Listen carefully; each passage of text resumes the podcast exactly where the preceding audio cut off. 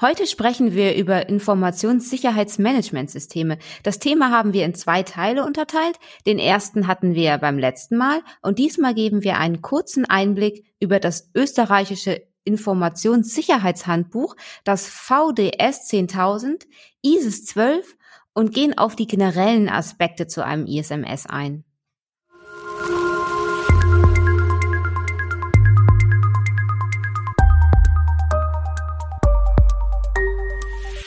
ISMS Explain. Informationssicherheit einfach erklärt. Melissa, wir haben ja beim letzten Mal schon über die ISO 27001, IT-Grundschutz und über Cyber, über das Cyber Security Framework besprochen. Mhm.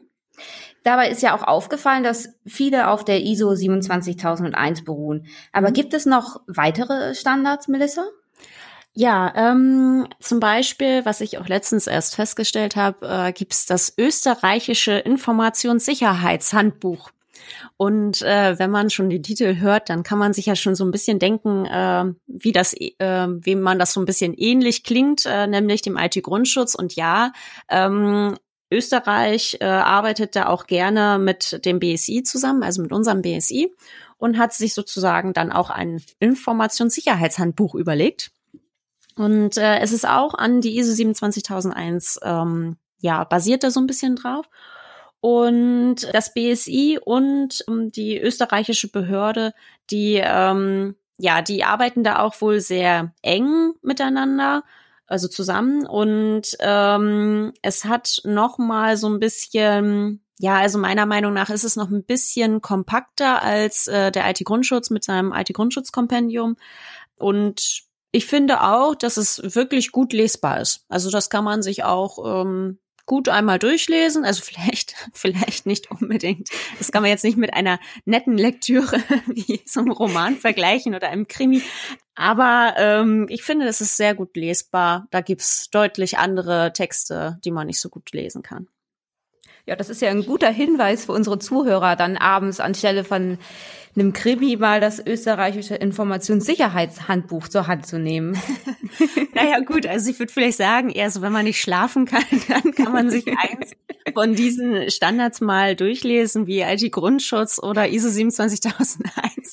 ähm, ich glaube, dann kann man sehr schnell gut einschlafen. ist, ähm, aber ja, ähm, ich finde, äh, man, es gibt ja auch wirklich äh, manchmal so Anforderungstexte, wo man so denkt, meine Güte, ist das trocken geschrieben und welcher Professor hat sich da denn mal, äh, also sich mal so ein bisschen ausgetobt äh, in seinen Formulierungen und hätte man das nicht, was man da auf zehn Seiten gelesen hat, hätte man das nicht irgendwie in drei Sätzen sagen können. Ähm, ja, aber ähm, ich finde, das ist gut geschrieben und die Anforderungen sind alle sehr verständlich und von daher ja auch so ein äh, Tipp, wo man, was man sich so ein bisschen angucken kann, auch wenn man die anderen Standards hat, finde ich.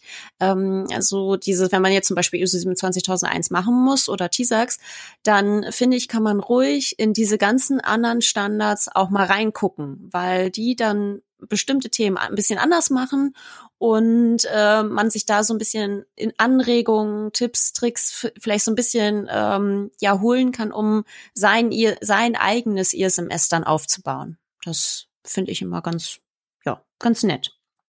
Oder sollte man vielleicht machen, ja. Ja, stimmt. Ähm, ich kann ja auch verraten, dass ich auch ein bisschen reingeguckt habe. Und ähm, ich fand gerade so den Absatz über Richtlinien, fand ich ganz schön ausformuliert. Das fehlt ja bei der ISO 27001 so ein bisschen. Da kann man sich bestimmt gut Anregungen holen. Ähm, gibt es denn noch andere Besonderheiten beim österreichischen Informationssicherheitshandbuch? Also man kann, äh, also wie gesagt, es ist äh, von diesem Zentrum für sichere Informationstechnologie Austria entwickelt worden im Zusammenarbeit mit dem BSI und äh, auch tatsächlich mit ähm, dem Schweizerischen Informatiksteuerungsorgan des Bundes, also ISB. Ja, es basiert auf der ISO 27001, das hatte ich jetzt eigentlich schon erzählt, aber was mir auch gerade einfällt, man kann sich so eine Sicherheitsunbedenklichkeitsbescheinigung ausstellen. von dem, von seinem zuständigen Ministerium. Ähm, so gut kenne ich mich da in dem Recht und politischen Gegebenheiten in Österreich jetzt nicht aus, aber von seinem zuständigen Ministerium dort in Österreich kann man sich so eine Sicherheitsunbedenklichkeitsbescheinigung ausstellen.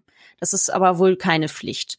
Und ähm, auch ganz nett. Also finde find ich persönlich sehr nett, dass man tatsächlich vom Staat ähm, einmal so ein Zertifikat äh, ausgestellt bekommen kann, ähm, was sagt, so, jetzt machst du hier Informationssicherheit und das machst du auch gut, wie du das machst. Und ja. Stimmt, das ist echt nicht schlecht. Und äh, spart das dann den Auditor? Ob das den Out, naja, ich denke, ähm, dass das äh, Ministerium da so einen externen Auditor be äh, wieder beauftragen wird. Also wie gesagt, ganz genau kenne ich den Ablauf da jetzt nicht, aber ich denke, auch da wird wieder ein externer Auditor ähm, ja im Spiel stehen. Und gibt es noch weitere kleine Standards, die nicht so oft verwendet werden? Mhm. Ja, ich kann äh, vielleicht noch ein bisschen äh, was über dem VDS 10.000 sagen, ähm, was ich ehrlich gesagt sehr nett finde. Also es ist auch, ähm, soweit ich weiß, kostenlos im Netz verfügbar und es basiert auch auf der ISO 27001 und dem IT-Grundschutz. Und es ist ja, hat nicht so konkrete Anforderungen, also manchmal schon, manchmal ist es doch sehr schwammig formuliert.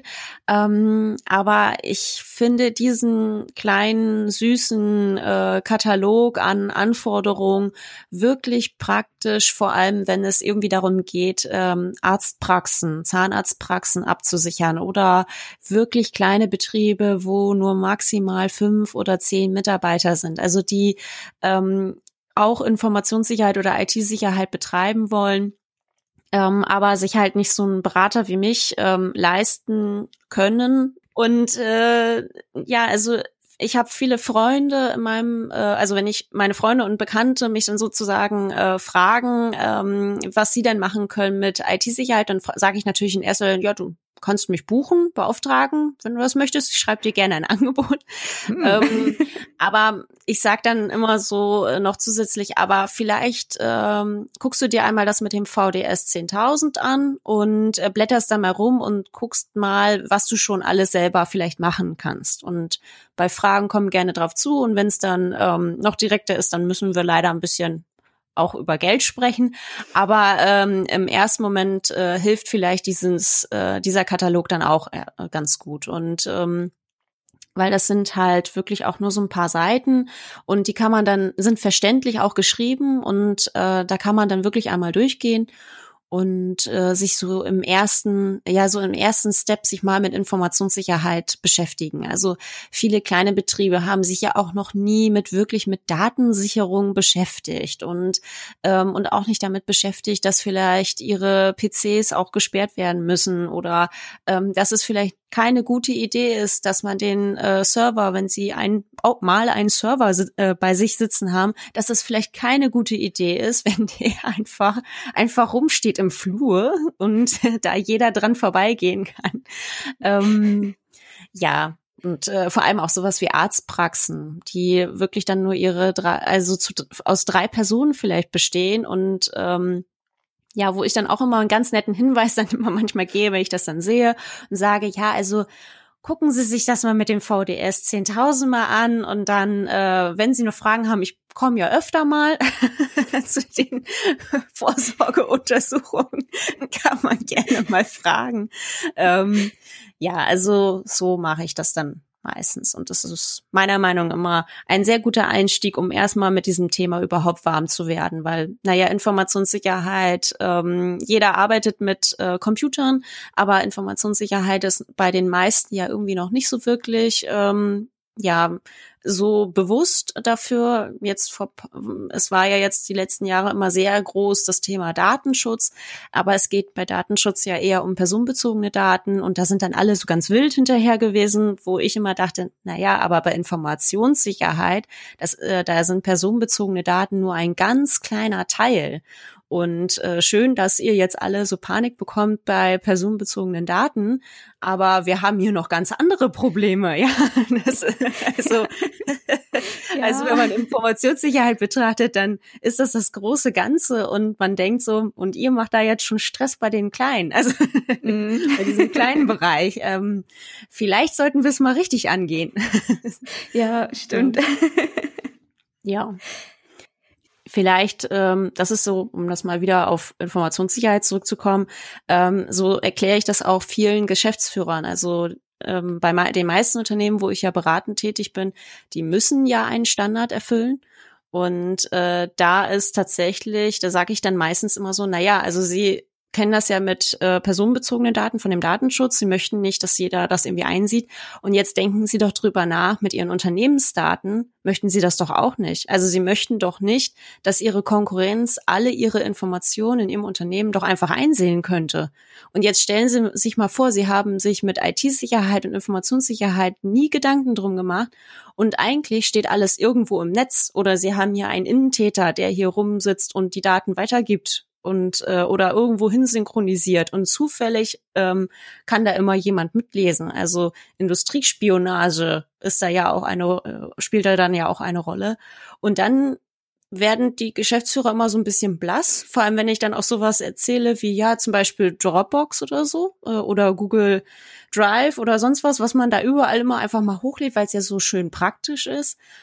Und vor allem die Geschäftsführer sind dann ja erwischt, ne? weil die meinen ja mal eben, alles muss ja einfach sein. Sie sind ja immer busy, busy, busy und dann muss das mhm. immer einfach gehen und dann, ach, das ist ja so nett und äh, denken häufig nicht so wirklich darüber nach, was das bedeutet, ähm, da mal eben irgendwo was hochzuladen. Also es sind wirklich die wenigsten, die da Gedanken haben. Und äh, ich habe es heute häufig, dass dann immer der IT-Leiter dann immer dabei sitzt am Tisch und dann immer nur mich anguckt und man und ich sehe, wie er dann so denkt, das sag ich dem schon seit Jahren und endlich sagt's mal jemand anders ihm. ja, stimmt. und äh, also das ist eigentlich immer eine Szene, die äh, die ich in fast jedem Unternehmen erlebe, egal äh, wie groß das Unternehmen ist und egal wie lange es existiert, es ist eigentlich ähm, ja passiert wirklich sehr häufig. Das ist, ja, das kann ich mir vorstellen. ähm, hast du noch Fragen zu VDS 10.000? Ja, genau. Und zwar, was gibt es da für Besonderheiten? Kann man sich da auch zertifizieren? Wie läuft das genau ab? Also diese Zertifizierung nach VDS 10.000, die habe ich auch noch nicht mitgemacht, aber soweit ich weiß, kann man sich vom VDS äh, zertifizieren lassen oder überprüfen lassen. Die, ich denke, die beauftragen dann auch wieder einen externen Auditor. Ich kann mir kann mir nicht vorstellen, dass sie es direkt selber machen, sondern dass sie wahrscheinlich auch irgendeinen Prüfdienstleister haben, der dann vorbeikommt und dann äh, so ein VDS-Zertifikat ausstellt. Ja. Ähm, wirklich vergleichbar würde ich das dann aber mit ISO 27001 und IT-Grundschutz nicht sehen. Also es ist nett für den ersten Einstieg, ähm, aber das Zertifikat ist dann schon etwas, ja, ähm, das würde ich damit nicht so vergleichen dann. Ja. Okay, also eher so ein Nischenstandard. Ähm, nee, Nische würde ich jetzt, hm, ja, hm, hm, hm, nee, ja, nee, nicht so. Also ich würde eher so sagen, es ist äh, wirklich gut äh, für wirklich Kleinstunternehmen, um erstmal mit dem Thema warm zu werden und ähm, sich auch Anregungen zu holen, worüber muss ich mir eigentlich Gedanken machen. Ähm, aber ich würde damit, also ich persönlich würde jetzt nicht unbedingt sagen, das Zertifikat braucht man auf der Webseite, um damit auch äh, Werbung zu machen. Also das würde ich jetzt nicht unbedingt so sagen. Da ist schon mhm. so eine ISO 27001 oder IT-Grundschutz, ähm, ist das schon deutlich was anderes. Ja. Ja, das macht ja auch wahrscheinlich mehr her, wenn man dann so ein ISO-Zertifikat auf der Website hat. Hm, du ja. hast gesagt, für kleine Unternehmen ist das gut geeignet. Gibt es da noch andere Standards für kleine Unternehmen? Ähm, ja, also es gibt ISIS 12, ähm, gibt, also das gibt es halt noch so ein bisschen. Das ist ähm, ja, man kann sagen, das ist so ein bisschen so die oder wird so als Grundlage für die ISO 27001 ähm, ja beschrieben oder wird häufig gesagt, dass man das als ersten Einstieg machen kann. Ähm, wobei ich immer noch der Meinung bin, wenn man ISO 27001 machen muss und das schon weiß, dass man es wirklich zum Ende, dann sollte man auch gleich damit einsteigen. Also klar kann man mit einem anderen Standard erstmal anfangen, aber ähm, ich finde, wenn man ein, einen Standard schon weiß, den man machen muss, ISO 27001, äh, die Grundschutz TISAX, dann sollte man sollte man auch gleich damit anfangen. Also ja und ähm, aber es gibt dieses ISIS 12 und ähm, ist eher ausgelegt für kleine und mittelständische Unternehmen. Ja. Mhm. Und an, also ich habe selber noch nicht eingeführt, ähm, ich habe es mir nur angeschaut und ähm, ja, so wie es aussieht, ist es nicht so wirklich umfangreich. Und von daher, ja, wenn man das möchte, kann man das natürlich gerne machen. Ähm, ja, denke aber, es ist vielleicht ein bisschen so ein, äh, so ein Zwischenschritt zwischen VDS 10.000 und ISO 27001. Also, dass man noch sagt, es ist jetzt nicht so ähm, wie VDS 10.000, noch, sondern schon mehr. Aber mit ISO 27001 würde ich jetzt auch sagen, dass das da nicht so mithalten kann. Das ist noch mal eine Stufe höher. Ja, okay. Aber ähm, man kann es zertifizieren lassen, oder? Ja, genau. Also ähm, das ist auch zertifizierbar ähm, und da gibt's glaube ich, zwei Anbieter, zwei Prüfdienstleister, die das machen. Das kann man sich dann auf der ISIS 12 ähm, Seite dann nochmal angucken, ähm, die dann tatsächlich ähm, ja, das umsetzen. Und soweit ich weiß, wird das auch von Bayern und dem Saarland gef äh, gefördert. Also wenn man ISIS 12 umsetzen möchte, dann kann man da auch eine spezielle Förderung erhalten. Aber zu diesen mhm. Förderungen, also es gibt äh, im Moment sehr viele Förderungen. Zum Beispiel gibt es dann auch Go Digital oder den, ich meine, es heißt Digitalbonus. Ähm, mhm. Das gibt es auch und äh, da äh, kann man sich auch fördern lassen, wenn man so ein ISMS einführen muss und bestimmte Voraussetzungen erfüllt. Ich meine, bei Go Digital darf man zum Beispiel nicht mehr als 100 Mitarbeiter haben. Also wenn ich es jetzt genau weiß, müsste es vielleicht nochmal nachgucken, aber verlinken wir am besten auch noch mal in den Show Notes. Mhm. Ähm, dann kann man sich das noch mal angucken, ob man da vielleicht förderfähig ist. Und dann ist so, ein, so eine Einführung von so einem ISMS auch gar nicht mehr so schlimm, meiner Meinung mhm. nach. Okay, ja, wow. Also da kann man ja echt sagen, da ist für jeden was dabei. Also wir haben jetzt die ganzen Standards, aber woher weiß ich denn, welchen ich nehmen soll? Welcher ist der beste für mein Unternehmen?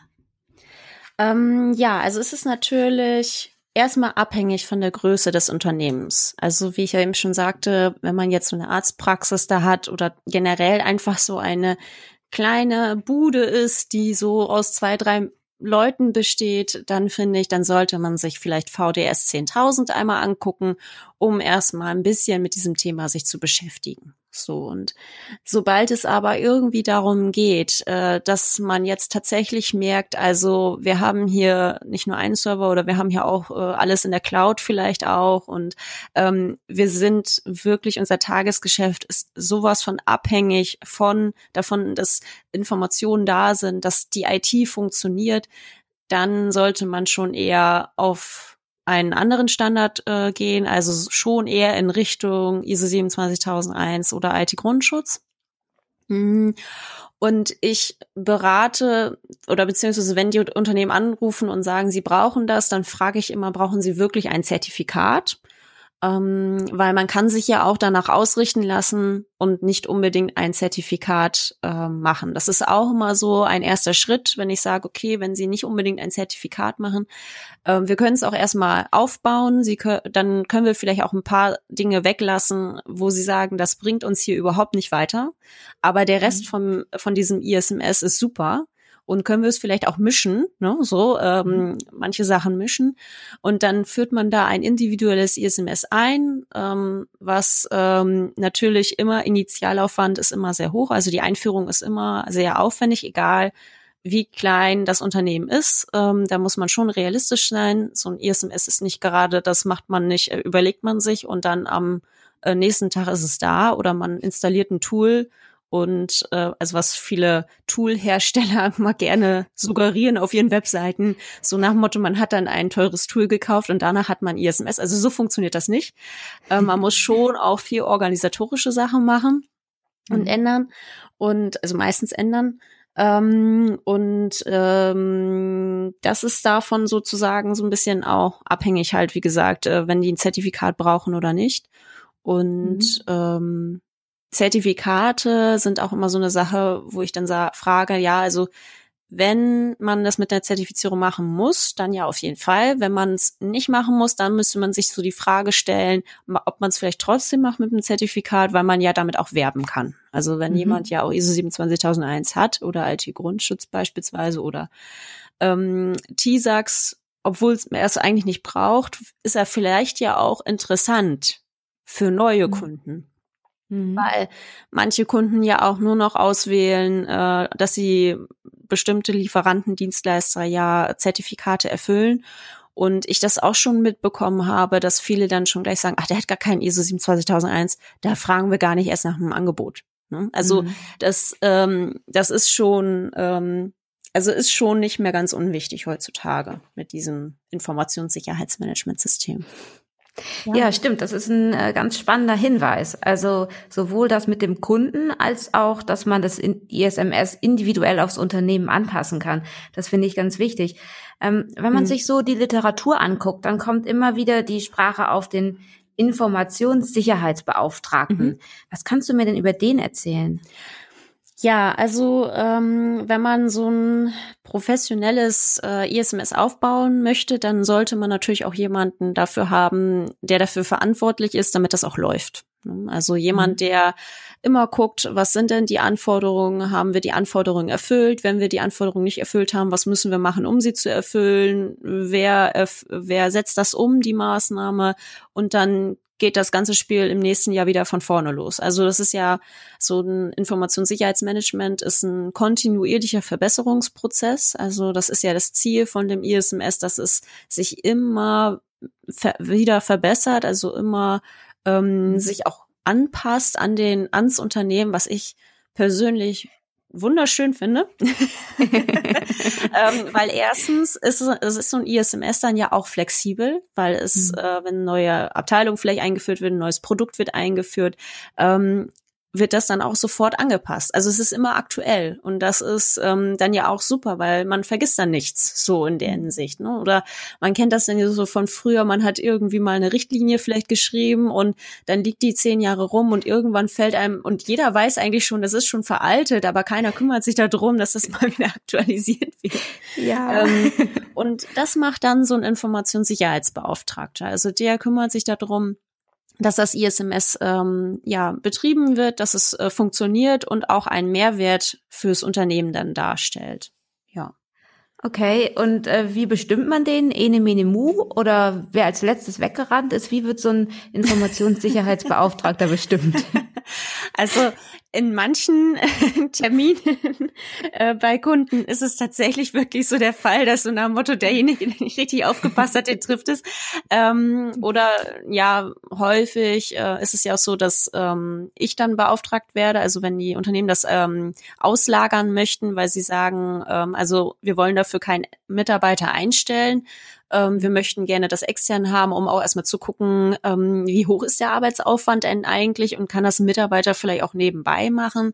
Und ähm, ja, dann ist es so die Frage, also ich empfehle immer, gut, so ein Mitarbeiter, der das, wenn man es intern machen möchte, ähm, dann sollte man vielleicht so sagen, ja, der Mitarbeiter, da hilft es nicht unbedingt, den einmal zu einer Schulung zu schicken und dann baut er denen das auf.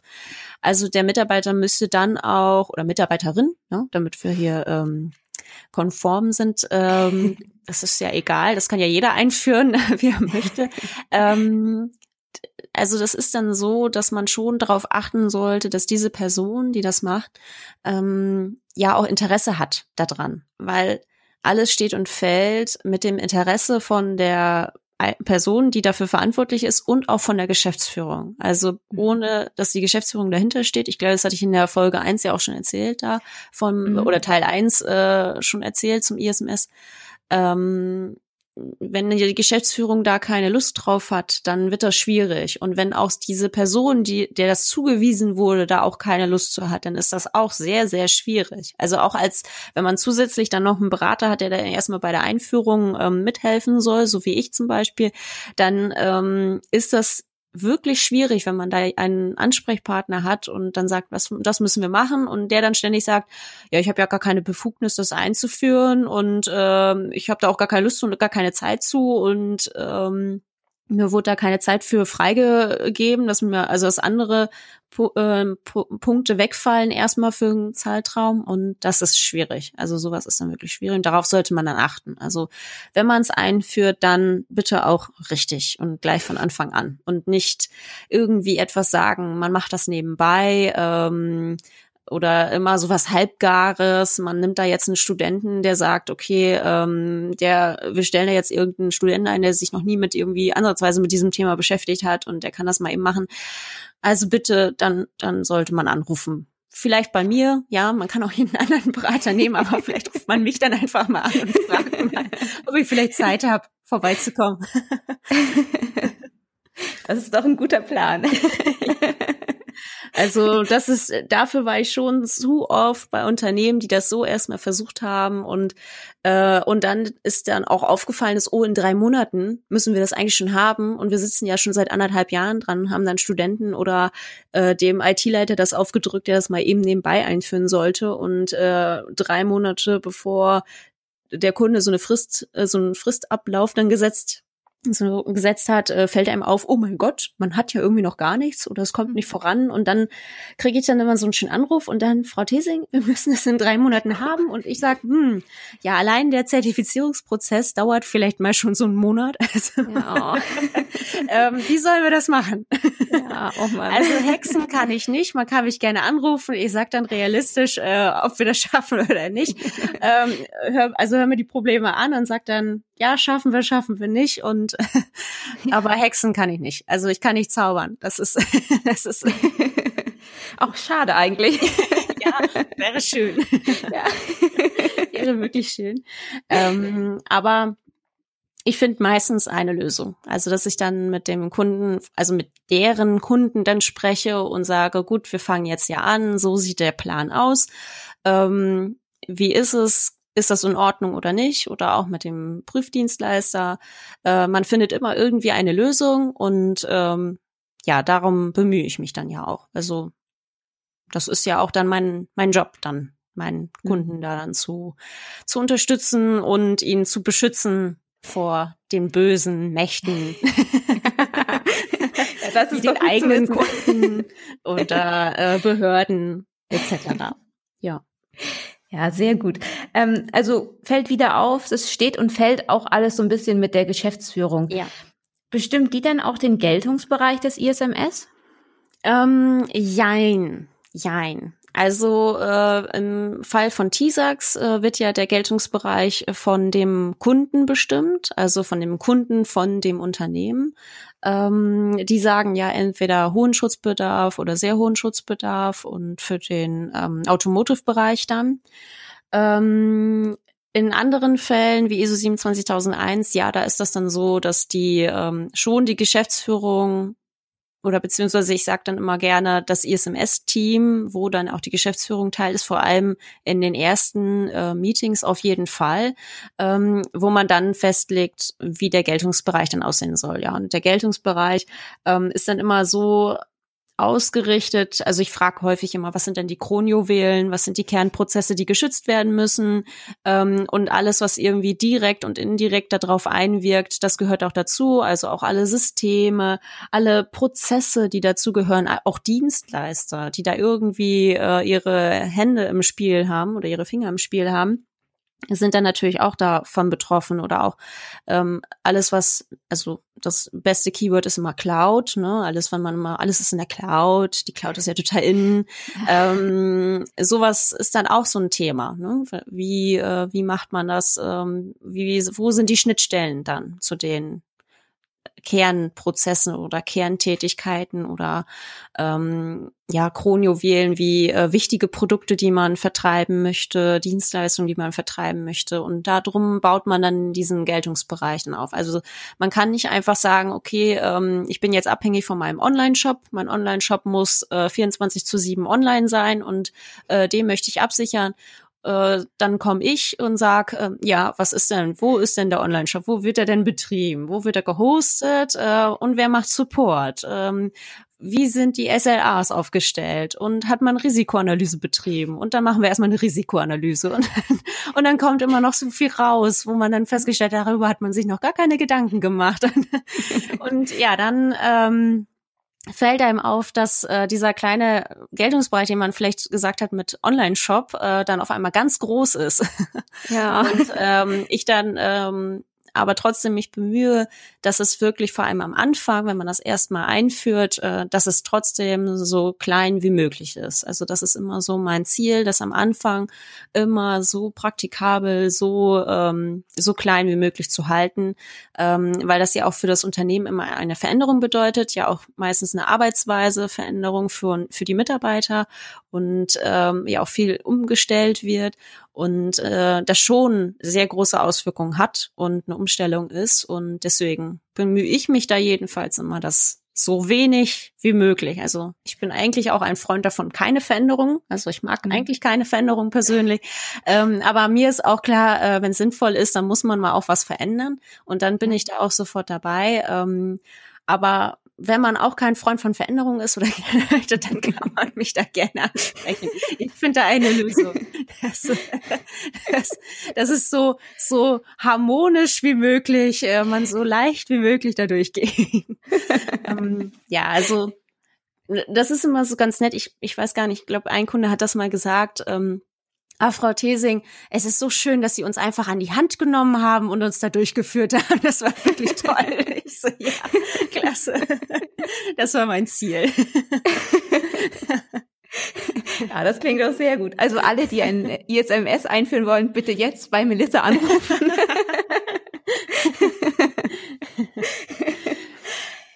Ja, wow. Also das war wahnsinnig viel Input äh, zu den Managementsystemen. Aber jetzt nochmal Ganz knapp für unsere Zuhörer. Warum braucht man ein Informationssicherheitsmanagementsystem und wann ist es sinnvoll, eins zu haben? Mhm.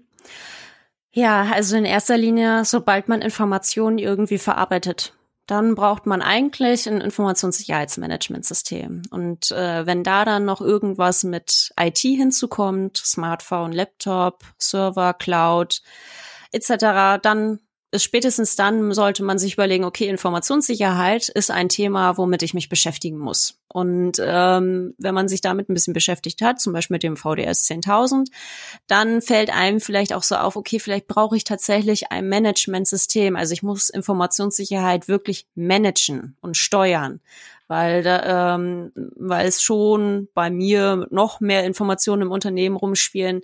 Äh, das kann ich nicht einmal machen. Ich kann nicht einmal diesen VDS 10.000 Katalog durchgucken und dann ist das für die nächsten zehn Jahre fertig, sondern ich muss das im Auge behalten. Es gibt, wird für die Zukunft immer noch mehr kommen oder man hat schon viel, ähm, worum man sich Gedanken machen muss und ähm, ja, dann natürlich ähm, ist es auch viel äh, davon abhängig, wie sensibel diese Informationen auch sind. Also da sollte man sich auch Gedanken drüber machen. Wenn man jetzt wirklich mit Kundendaten arbeitet, also von seinen eigenen Kunden da Daten bekommt, dann ist das ja schon nicht ganz uninteressant. Also was, äh, was man da verarbeitet. Und da muss man vielleicht auch einen entsprechenden Schutz äh, für einführen. Und wichtig auch, äh, dass man vielleicht seine Verträge anguckt, auch mit seinen eigenen Kunden. Ähm, was haben die denn da eigentlich reingeschrieben? Also das ist mir auch schon häufiger passiert, dass viele Kunden mal eben so einen Vertrag unterschrieben haben, also und dann äh, erst im Nachhinein, so ein paar Jahren, dann festgestellt haben, hm, vielleicht hätten wir uns den Vertrag auch mal ein bisschen angucken müssen. Da steht drin, wir sollen die Informationen sicher verarbeiten. und irgendwie, irgendwie haben wir uns darüber gar nicht so Gedanken gemacht. Ja, und äh, das sind dann, das spätestens dann ist dann wirklich so ein Punkt erreicht, wo man sich Gedanken drüber machen sollte, ob so ein ISMS vielleicht mal sinnvoll wäre. Hm. Ja, doch, das klingt alles sehr sinnvoll. Ja, ähm, und dann, äh, Entschuldigung, ähm, dann noch so, so ein Thema mit der DSGVO, ne, personenbezogene Daten. Also wenn man da sowieso ja schon ein Thema hat, ähm, also es gibt natürlich keine ähm, ISMS-Pflicht, also man muss ja laut der DSGVO kein Informationssicherheitsmanagementsystem einführen. Wenn man aber so ein bisschen zwischen den Zeilen liest, ähm, merkt man, okay, also das, was ich hier machen muss, äh, ich muss das immer ähm, überprüfen, wie sensibel meine Informationen sind, ich muss Risikoanalyse betreiben, ich muss äh, stetig das auch mich bemühen, dass Informationen geschützt sind und auch nur die nötigsten Informationen äh, verarbeitet werden. Ähm, und dann hat man eigentlich schon so ein bisschen die Grundpfeiler von so einem ISMS und ähm, dann macht es eigentlich schon Sinn, sowas aufzubauen, ja. Hm. Das ist nochmal ein sehr guter Hinweis. Was ich mir vorstellen kann, was vielleicht für viele auch abschreckend sein könnte, ist wahrscheinlich auch die, die Prüfung am Ende. Mhm. Ja. Ja, stimmt. Also da, da haben auch die meisten äh, Unternehmen auch immer und Geschäftsführer, IT-Leiter am meisten Angst vor. Ähm, also ich kann das dann ja nur aus der Sicht sagen, wenn ich als Berater da mitgehe mit in die Prüfung, ähm, so schwer ist es nicht. Also wenn man sich, ist es wie mit jeder Prüfung. Wenn man sich vernünftig vorbereitet hat, dann ist die Prüfung eigentlich ja so ein Heimspiel. Ne? Dann äh, geht man da eigentlich durch. Ja, vielleicht schafft man nicht 100 Prozent, äh, also keine Eins, aber ähm, man kriegt eigentlich immer das, äh, wenn man sich wie gesagt gut vorbereitet hat, dann besteht man die Prüfung. Vielleicht muss man dann noch nacharbeiten, aber es ist dann eigentlich dann kein Problem. Und ähm, wichtig ist zu wissen, wenn man so ein Zertifikat, so ein äh, ISO 27001, IT-Grundschutz, äh, Prüfung machen muss oder so ein TISAX-Label macht, das sollte man äh, nicht unterschätzen, diese Prüfung. Also Unternehmen, die meinen, ja, ich muss das machen und ich mache das mal eben nebenbei, ich beauftrage jetzt den Prüfdienstleister und komme vorbei. Also da würde ich meine Hand für ins Feuer legen. Ich glaube, das ist noch keinem Unternehmen gelungen, vorher sich nicht mit Informationssicherheit zu beschäftigen und dann so eine Prüfung zu machen und die zu bestehen. Also das, das glaube ich nicht. Und äh, wenn man sowas machen muss, dann bitte vorbereiten. Egal, ob mit einem eigenen Mitarbeiter, keine externe Beratung oder mit externer Beratung, immer irgendwie vorbereiten und das auf jeden Fall nicht auf die leichte Schulter nehmen. Also nein, kann ich nicht empfehlen. Gut, ja, und, vorbereiten, das ja. Und, Entschuldigung. ähm, wenn, äh, also so ein Zertifikat vielleicht noch, ähm, das ist auch immer so eine Sache. Viele denken, wenn ich jetzt ein Zertifikat habe, dann ist immer alles sicher und das ist auch immer ein gutes Zeichen. Und ich habe es auch häufig erlebt, dass ähm, viele meiner Kunden meinten, oh ja, hier mein Dienstleister, der ist ISO 27001 Zertifikat, äh, den brauchen wir gar nicht prüfen. Wenn ich dann mal sage, ja, Moment, wir gucken erstmal den Geltungsbereich an von diesem Zertifikat. Und ich hatte das tatsächlich schon mal, dass ich ähm, so ein Rechenzentrum Zentrumsdienstleister dann auch geprüft habe, wo ich gesagt habe, ja, ich gucke mir das gerne nochmal an. Das, der Geltungsbereich sieht ein bisschen komisch aus, ich gucke mir das gerne nochmal an. Und es tatsächlich dann rauskam, die hatten vier Zonen in diesem Rechenzentrum und Zone drei und vier äh, war zertifiziert und Zone eins und zwei war nicht zertifiziert aus bestimmten Gründen. Also es gab Gründe, warum das nicht zertifiziert wurde. Und es war sehr interessant. Der ähm, Rechenzentrumsbetreiber hat meinem Kunden immer gesagt, na ja, ist ja alles ISO 27001 zertifiziert, keine Sorge. Ähm, dann aber an diesem Audit, wo ich dann ja da war, rauskam, die Systeme von meinem Kunden standen nicht, nicht in Zone 3 und 4, sondern in Zone 1 und 2. und äh, wie gesagt, es gab ein paar Gründe, warum die nicht zertifiziert waren, Zone 1 und 2. Und ähm, ja, das war dann doch schon sehr, also es hat tatsächlich dazu geführt, ähm, dass dieses Vertrauensverhältnis zwischen meinem Kunden und seinem Dienstleister auch tatsächlich zerstört war, weil diese Sachen, die da waren, die waren auch nicht gerade nicht gut. Also Zone 1 und 2 mhm. befand sich zum Beispiel, die waren auch gar nicht im gleichen Gebäude, sondern es war ein anderes Gebäude, ein ehemaliges Kaufhaus. Ähm, und es wurde immer gesagt, es gibt eine Brand, äh, äh Brandlöschanlage und äh, Dieselaggregat und allem drum dran. Und in diesem Kaufhaus, weil es ein ehemaliges Kaufhaus war, ähm, gab es das alles nicht in diesem Rechenzentrum. Und ähm, da war mein Kunde, wir haben uns das ja auch angeguckt, weil ich habe ja darauf bestanden, dass wir da vorbeifahren. Und ähm, mein Kunde war eigentlich ein totaler Fan von diesem Dienstleister und hat immer gesagt, da brauchen wir nicht vorbei, es ist übertrieben, Frau Thesing, das ist wirklich übertrieben, das machen, brauchen wir nicht. Und ich gesagt habe, doch, doch, doch, wir gucken uns das einmal an, einmal will ich mir das angucken. Ähm, und es war wirklich gut, dass wir das gemacht haben, weil das war nicht, nicht in Ordnung. Und ähm, das hat tatsächlich auch wirklich dieses Verhält Vertrauensverhältnis zerstört und ähm, es wurde dann auch der Dienstleister gekündigt. Also ja, wenn man mich beauftragt, äh, kann es anscheinend auch sein, dass man mal vielleicht ein paar Dienstleister wechselt. Das kann, kann auch mal passieren.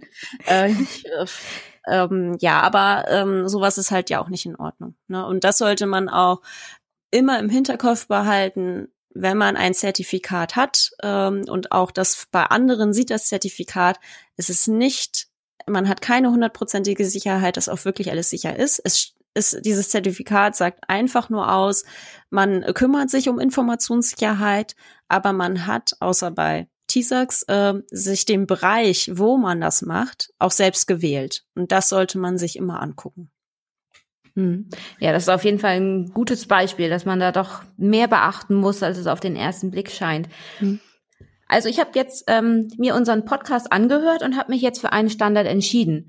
Was kommt denn jetzt als nächstes? Mhm. Mm, ja, also man sollte sich dann natürlich entscheiden, wer trägt den Hut. Also wer kümmert sich darum, dass das eingeführt wird? Da kann man ja einen externen, äh, also einen internen Mitarbeiter und einen externen ähm, Berater einholen, äh, wie man möchte. Das hatte ich ja eben schon erwähnt, dass man darauf achten sollte mit Schulungen etc., äh, Vorwissen und äh, auch Interesse.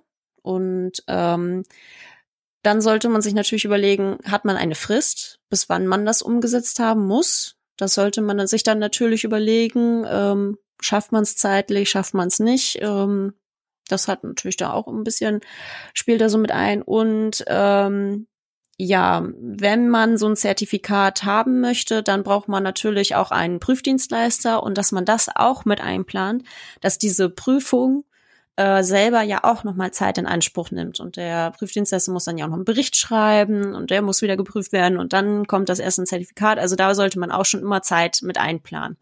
Und dass vielleicht die Prüfdienstleister auch vor allem im Moment äh, vielleicht auch gut zu tun haben und dass man nicht unbedingt sagen kann, okay, äh, vielleicht habe ich mich jetzt äh, gut aufgestellt und nächste Woche kann es losgehen. Also das sollte man sich wirklich so einen Zeitplan, so einen Meilensteinplan überlegen. Und ähm, wenn man jetzt so von ISO 27001 oder IT-Grundschutz spricht, dann kann man schon damit rechnen, dass äh, wenn man auf einer grünen Wiese anfängt, dass so eine Einführung auch so mal zwölf Monate dauern kann, bis man erst ähm, für so eine Prüfung geeignet ist. Ja, und je nachdem, wie das im Unternehmen ist, ich habe das auch schon mal in einem Unternehmen innerhalb von sechs Monaten eingeführt. Ähm, da war es dann aber so, dann waren da zwei Mitarbeiter von dem Unternehmen, die das dann mich mit begleitet haben und mit mir das dann sozusagen umgesetzt haben. Also ich nicht da alleine so war mit einem Ansprechpartner, sondern da auch tatsächlich noch zwei weitere sind, die dann auch mit äh, Richtlinien und sowas alles geschrieben haben und allem drum dran. Und ähm, ich habe es aber auch schon mal in ISMS eingeführt. Das hat drei Jahre gedauert. Also wow. wo das Unternehmen, die Geschäftsführung gesagt, ja, wir haben Zeit, wir müssen das nicht, das machen wir erstmal. Und dann ging, äh, ging ein anderes Projekt wieder vor und dann äh, hat sich das wieder alles ein bisschen verzögert und dann hat das auch mal drei Jahre gedauert. oh. Kann man auch haben. Ja. Ja, ja. Aber für alle, die jetzt sofort anfangen wollen, hast du noch weitere Tipps und Tricks? Ja, ähm, also wie gesagt, ähm, Mitarbeiter immer geschult sein, externer oder interner Mitarbeiter immer geschult sein, Vorwissen vielleicht am besten haben, Interesse haben. Ähm, wenn man merkt, also man internen Mitarbeiter hat ähm, und man merkt, das Projekt, das geht ins Stocken. Also man hat sich vorher diesen Meilensteinplan, Zeitplan überlegt und das Projekt geht ins Stocken und nicht gerade wenig spätestens dann ist es Zeit, vielleicht sich zu überlegen, einen externen Berater dann nochmal einzustellen, damit der noch irgendwas reißen kann. Ne? Also mhm.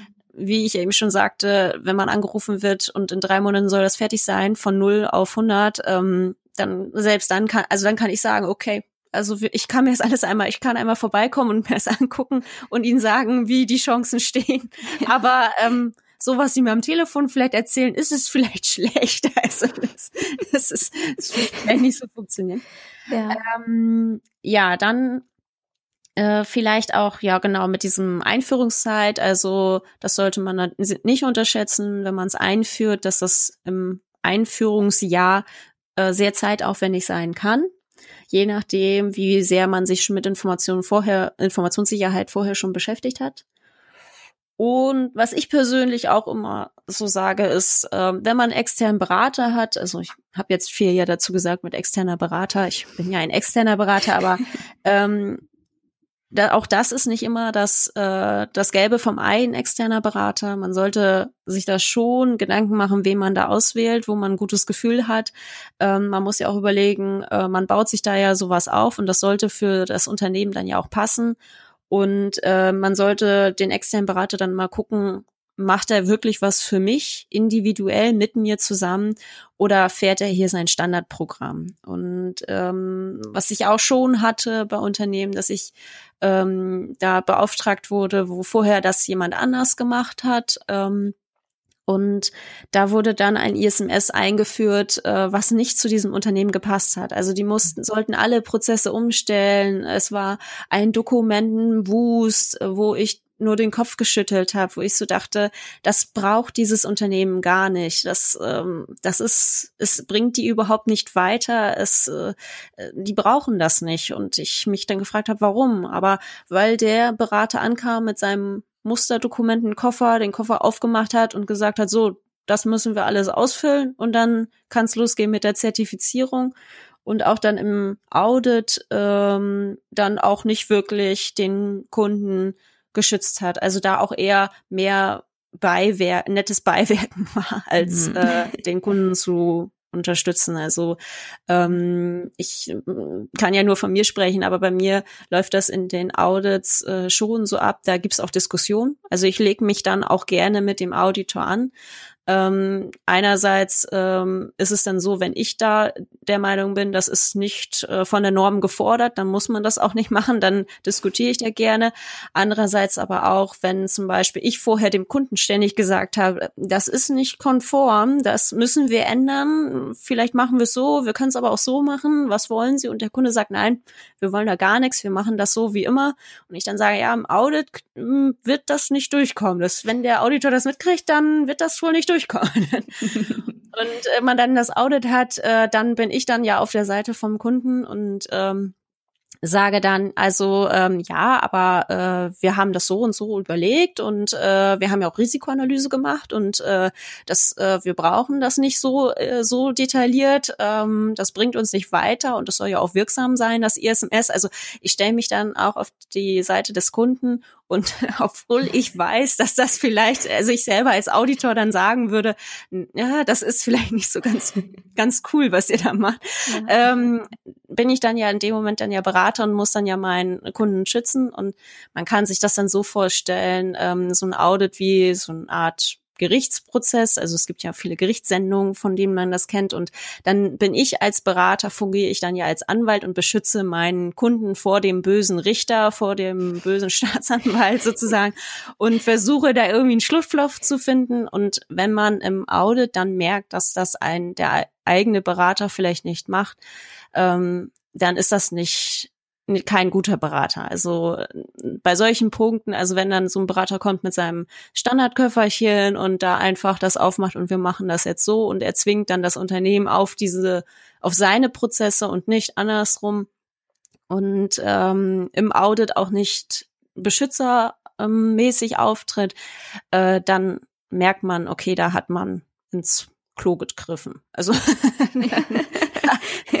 oder um es schöner auszudrücken, ja. äh, da sollte man sich Gedanken machen, ob man vielleicht wechselt. ja. das ist ähm, ja.